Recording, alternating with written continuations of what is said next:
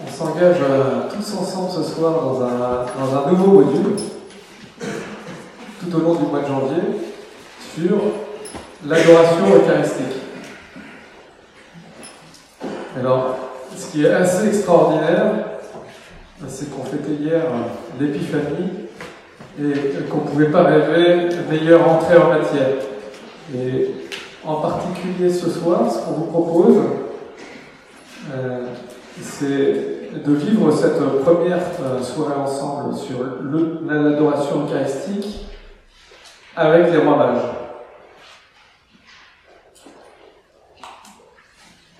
Et on va commencer par reprendre le texte de l'évangile d'hier. L'évangile de Jésus-Christ selon saint Matthieu. Jésus était né à Bethléem en Judée, au temps du roi Hérode le Grand. Or, voici que des mages venus d'Orient arrivèrent à Jérusalem et demandèrent Où est le roi des Juifs qui vient de naître? Nous avons vu son étoile à l'Orient et nous sommes venus nous prosterner devant lui. En apprenant cela, le roi Hérode fut bouleversé et tout Jérusalem avec lui. Il réunit tous les grands prêtres et les scribes du peuple pour leur demander où devenait naître le Christ. Ils lui répondirent, à Bethléem en Judée, car voici ce qui est écrit par le prophète. Et toi, Bethléem, terre de Juda, tu n'es certes pas le dernier parmi les chefs-lieux de Juda, car de toi sortira un chef, qui sera le berger de mon peuple Israël. Alors Hérode convoqua les mages en secret pour leur faire préciser à quelle date l'étoile était apparue. Puis il les envoya à Bethléem en leur disant Allez vous renseigner avec précision sur l'enfant. Et quand vous l'aurez trouvé, venez me l'annoncer pour que j'aille moi aussi me prosterner devant lui. Après avoir entendu le roi, ils partirent. Et voici que l'étoile qu'ils avaient vue à l'Orient les précédait, jusqu'à ce qu'elle vienne s'arrêter au-dessus de l'endroit où se trouvait l'enfant. Quand ils virent l'étoile, ils se réjouirent d'une très grande joie. Ils entrèrent dans la maison, ils virent l'enfant avec Marie sa mère, et tombant à ses pieds, ils se prosternèrent devant lui. Ils ouvrirent leur coffret et lui offrirent leurs présents, de l'or, de l'encens et de la myrrhe. Mais, avertis en songe de ne pas retourner chez Hérode, ils regagnèrent leur pays par un autre chemin. Euh, les, les rois mages sont parmi les, les premiers adorateurs. Et, c'est pour ça que c'est extraordinaire d'attaquer euh, ce nouveau module le lendemain de la fête de l'Épiphanie. Et, en fait, quelque part, on répond aussi à, l'invitation du pape qui, euh, dans son homélie d'hier sur l'Épiphanie, euh, nous invitait à, à prendre les mages adorateurs comme exemple pour faire rentrer la joie dans nos vies. Alors, ces mages, ils sont, venus de loin, de l'Orient, pour adorer Jésus.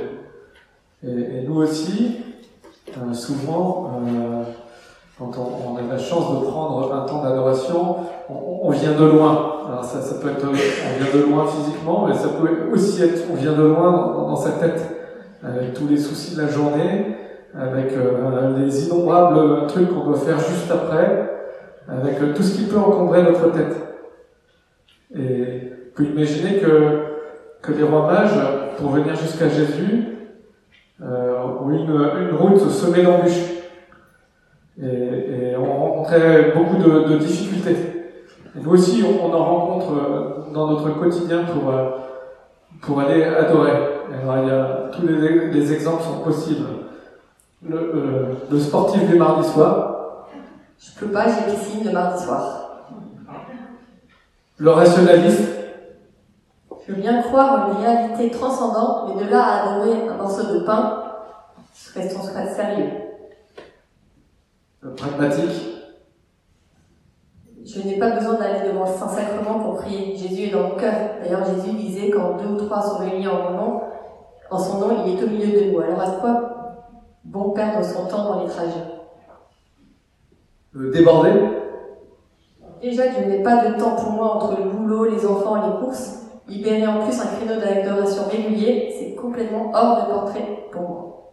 Extraverti Alors c'est pas un type de prière pour moi, en fait, je vous l'avoue. Le silence, quand je ne m'endors pas, je me laisse emporter dans mes pensées, bref, je suis plus lecture de saint, oraison ou chapelet. Je propose de fermer les yeux pendant une minute et de réfléchir à, ces obstacles qui, qui, dans la vie de tous les jours, nous empêche d'être des adorateurs. Une petite minute.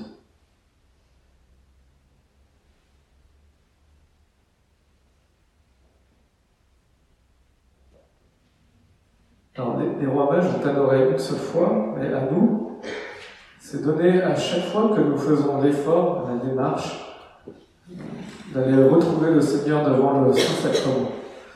Je vais laisser la parole à Ludovic et Léonore qui, qui vont nous enseigner sur cette expérience de l'adoration eucharistique. Bonsoir. Alors, ce sont que, que, nous deux qui sommes là devant vous ce soir pour vous parler de l'adoration. En fait, c'était le pape qui était prévu ce soir. Et il n'a pas pu déplacer, donc il a envoyé quelques tweets et vous trouverez ça sur zénith.org. Voilà ce qu'il voulait vous dire ce soir. Adorer, c'est un geste d'amour qui change la vie. L'adoration de Dieu transforme l'adorateur. Et il propose cet examen de conscience. Chers frères et sœurs, aujourd'hui, chacun de nous peut se demander, suis-je un chrétien adorateur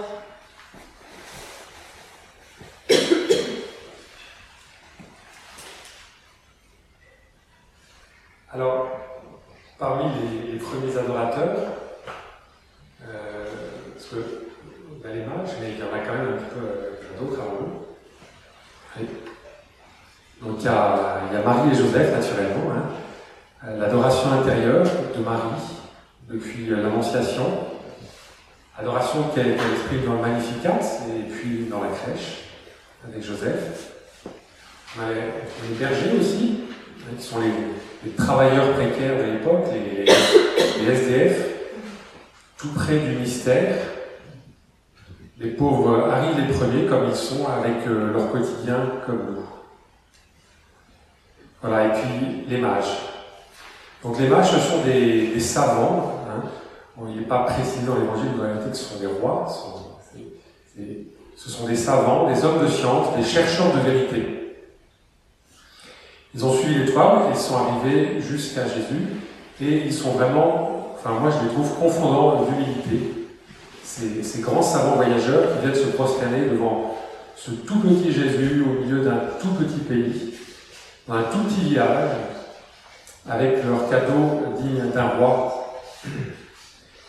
Ils ouvrent leur coffret, et alors nous, nous n'avons qu'à ouvrir notre cœur pour offrir aussi tout ce qu'on peut offrir au Seigneur. Alors, qu'est-ce qu'on appelle l'adoration eucharistique? Eh C'est une forme de prière parmi d'autres.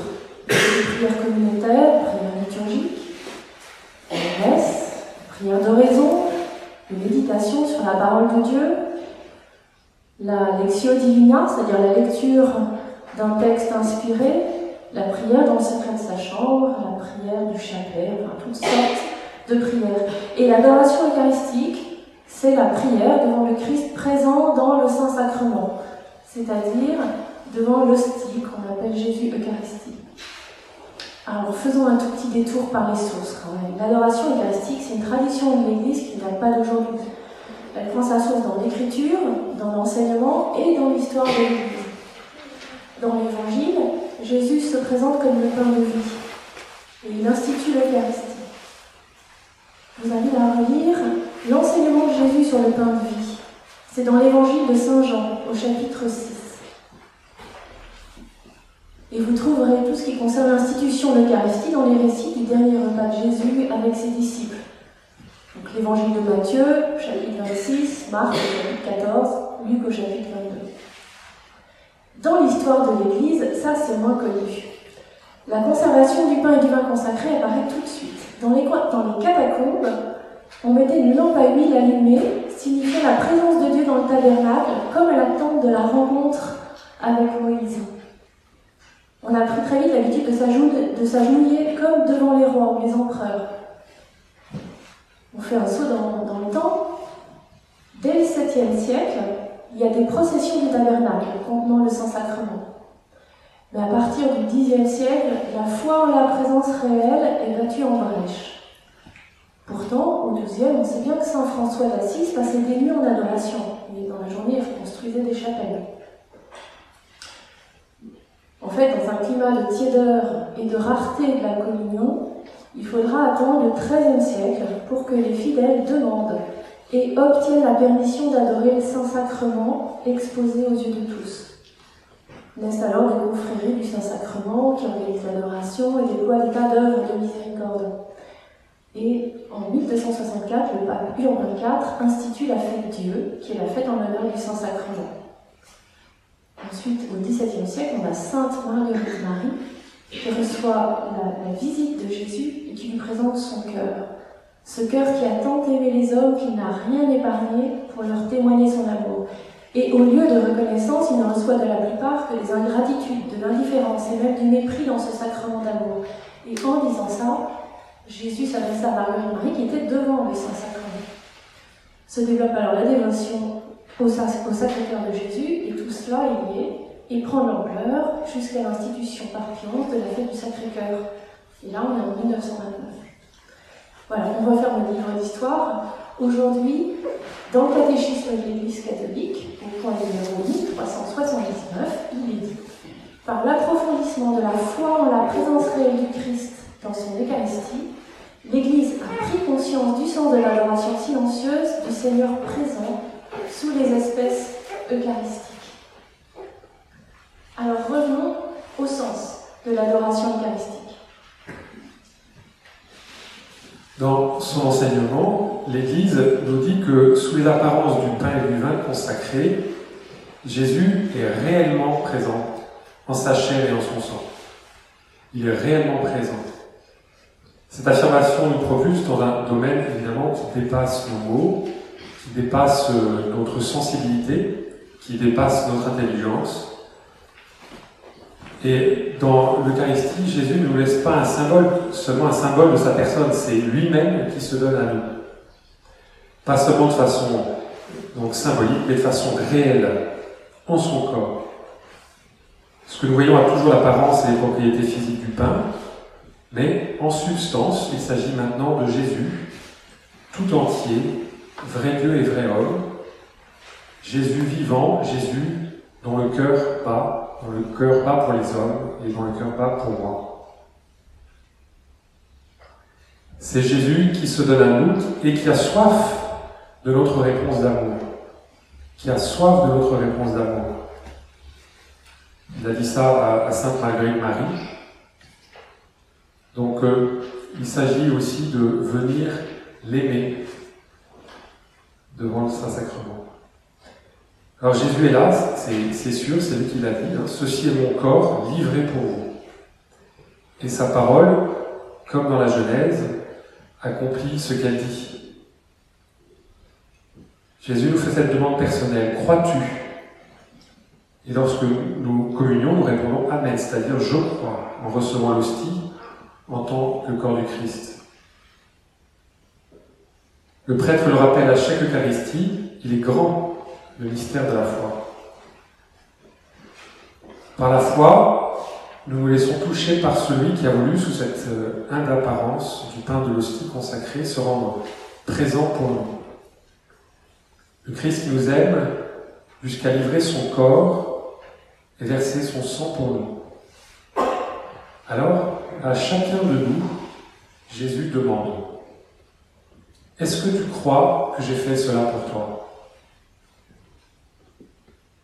Peux-tu accueillir ce don de moi-même, exposé à toi, livré à toi? Veux-tu m'aimer et m'accueillir en ton cœur et dans ta vie comme un ami infiniment cher? Veux-tu me croire et me suivre comme maître? Espérer en moi comme Seigneur et m'adorer comme Dieu. Je vous propose un petit exercice. Fermons les yeux. Mettons-nous en la présence du Seigneur comme devant le Saint-Sacrement et répondons-lui ensemble comme Saint Thomas. Mon Seigneur et mon Dieu. Mon Seigneur et mon Dieu. Jésus, Jésus, Jésus. Jésus, Jésus, Jésus. Tu es là. Je crois que tu es vraiment là. Tu es là. Je crois que tu es vraiment là. Tu es là et je t'aime. Tu es là et je t'aime. Roi des rois, Seigneur des seigneurs, Prince de paix. Roi des rois, Seigneur des seigneurs, Prince de paix. Et parce que souvent j'ai besoin d'aide, je peux aussi répéter Seigneur, augmente en moi la foi.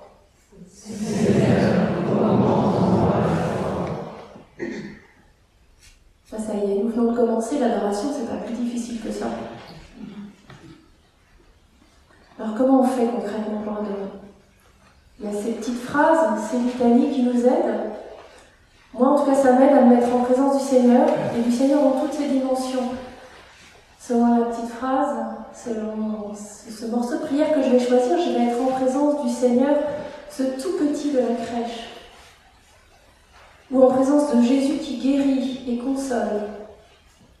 Jésus crucifié, qui souffre, qui souffre pour moi, qui souffre pour le monde. Jésus qui sauve, Jésus ressuscité, Jésus glorifié.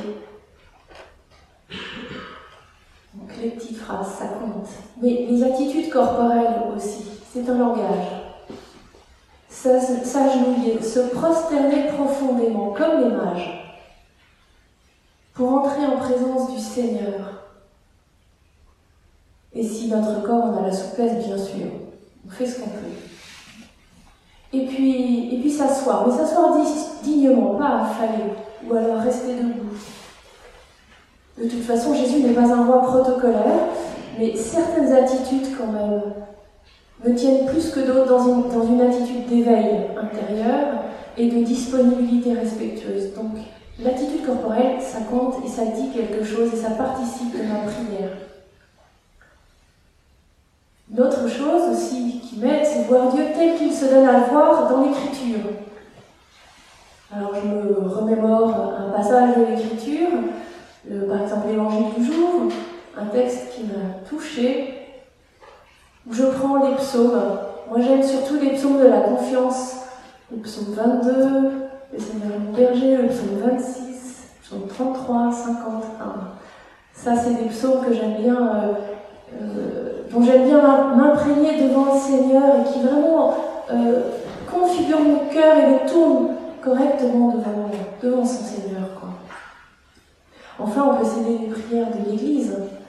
Le Notre Père, pour une fois, on le récite très lentement et on, on se laisse pénétrer de chaque mot. Ou on prend telle ou telle prière de saint, peu importe. Il y en a un qu'on aime bien, c'est l'acte de confiance de Saint Claude la Colombière. D'autres, prient avec le chapelet aussi. Enfin voilà, il y a plein, de façons de faire.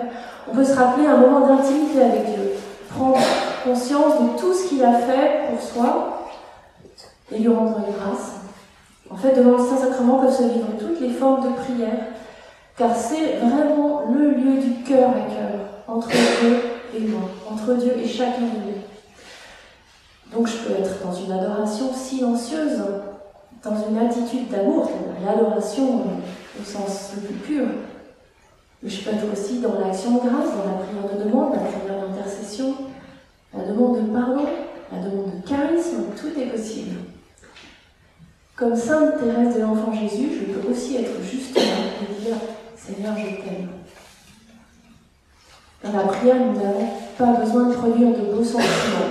D'ailleurs, on n'a rien à produire du tout, en fait. On n'est pas là pour ça. Au contraire, nous pouvons être en présence du Christ tel que nous sommes, pauvres et petits comme les bergers, comme nous y invite aussi Mère Teresa. Je, je la cite.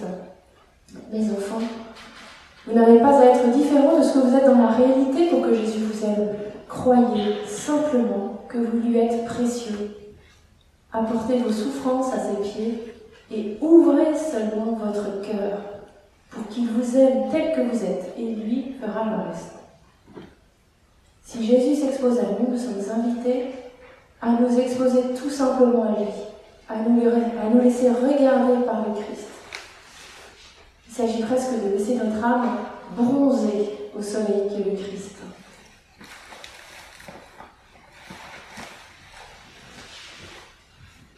Alors, il y a une expérience particulière aussi que, souvent, enfin, quand on, l'a fait, après on, y revient volontiers, c'est l'adoration de nuit. Moi, j'aime vraiment tout particulièrement cette, cette adoration au cœur de la nuit, hein, se, lever et partir dans la nuit, prier dans le grand silence pour le monde qui dort et qui travaille, prier pour le, monde qui ne croit pas, qui ne connaît pas le Christ, qui souffrent dans les hôpitaux. C'est aussi un, moment pour aimer Jésus à, à Gethsemane, lui offrir euh, mon amour en cette heure, et évidemment avec les mêmes buts que les apôtres pour euh, rester éveillés. Alors euh, oui, parfois l'adoration quand même c'est difficile. D'abord c'est difficile d'y aller parce qu'il faut quitter plein de choses, plein de soucis. C'est un sacrifice de mon temps, de ma sensibilité, de mon envie d'être efficace dans l'action. Et en fait, c'est un sacrifice au sens propre. Sacrifice, c'est-à-dire faire sacré. Je veux faire sacré cette partie de ma vie, cette partie de mon temps. Et puis pendant l'adoration, parfois, enfin, souvent, je suis distraite. Mes pensées s'échappent, je suis rattrapée par les, préoccupations du moment. Alors voilà mes petits trucs mais chacun aura les siens. On peut revenir bien sûr euh, aux méthodes que, j'ai évoquées juste avant, mais en tout cas pas sans avoir confié au Seigneur justement ces préoccupations qui nous habitent. Cet enfant dont je me soucie, ce patron insupportable, cette voisine en souffrance et acariâtre, ce projet dont je ne sais pas me dépatouiller, cette situation inextricable, etc., etc. Je les confie tous au Seigneur pour qu'il s'en occupe. Et je lui dis, Seigneur, vas-y, fais pour le mieux. Et puis moi, je m'occupe de toi. Ça me libère l'esprit, je peux me consacrer au Seigneur. Et si le doute arrive Et si le doute arrive, alors là, c'est difficile. C'était un jeudi saint, euh, j'étais dans le besoin du jeudi saint, dans une église de Besançon, très grande, très froide. J'étais très fatiguée et j'avais euh, décidé de prendre un petit temps, mais j'avais laissé mon mari partir avec les enfants à la maison. J'étais devant euh, ce reposoir le Seigneur et je disais dans mon cœur, Seigneur, est-ce que, est-ce que, Voilà. Et, vraiment, j'ai senti, j'ai entendu cette parole, tu me consoles. Voilà, depuis, je suis sûre, le Seigneur a, besoin de prière dans l'adoration. Tu me consoles. On, on, entend là toute la souffrance qu'exprimait Jésus à Sainte Marguerite Marie. Voilà, Jésus aussi a besoin de nous dans cette proximité. Il a besoin de la proximité tendre de notre cœur aimant à l'adoration. Alors, quel est le fruit de l'adoration euh, pour nous hein? C'est d'abord euh, la paix intérieure, un recentrage sur l'essentiel, la confiance en Dieu et dans la vie, une joie sereine qui permet de traverser les difficultés de la vie une envie de revenir, de rester dans cette proximité avec Dieu, car on y est bien. Et puis dans un, second temps, on s'aperçoit qu'on vit plus en présence du Seigneur, on se sent porté par un élan nouveau, l'envie de le dire, de partager autour de soi et d'évangéliser. Ça déborde intérieurement. Ça nous rebooste comme évangélisateur. Alors, dans l'adoration, nous pouvons demander le charisme, nous demander d'être renouvelés dans le charisme. Et on ne repart pas comme avant. Hein. Comme dit le texte, ils se sont réjouis d'une très grande joie. Euh, et les mages regagnèrent leur pays par un autre chemin. Nous verrons, nous verrons la prochaine fois plus en détail les, fruits de l'adoration. Voilà, en fait, le, pape euh, ne voulait pas nous laisser finir sans un petit tweet. Et, et son petit tweet d'aujourd'hui disait En adorant nous aussi comme les mages, nous découvrirons le sens de notre voyage. Et comme les mages, nous connaîtrons une grande joie.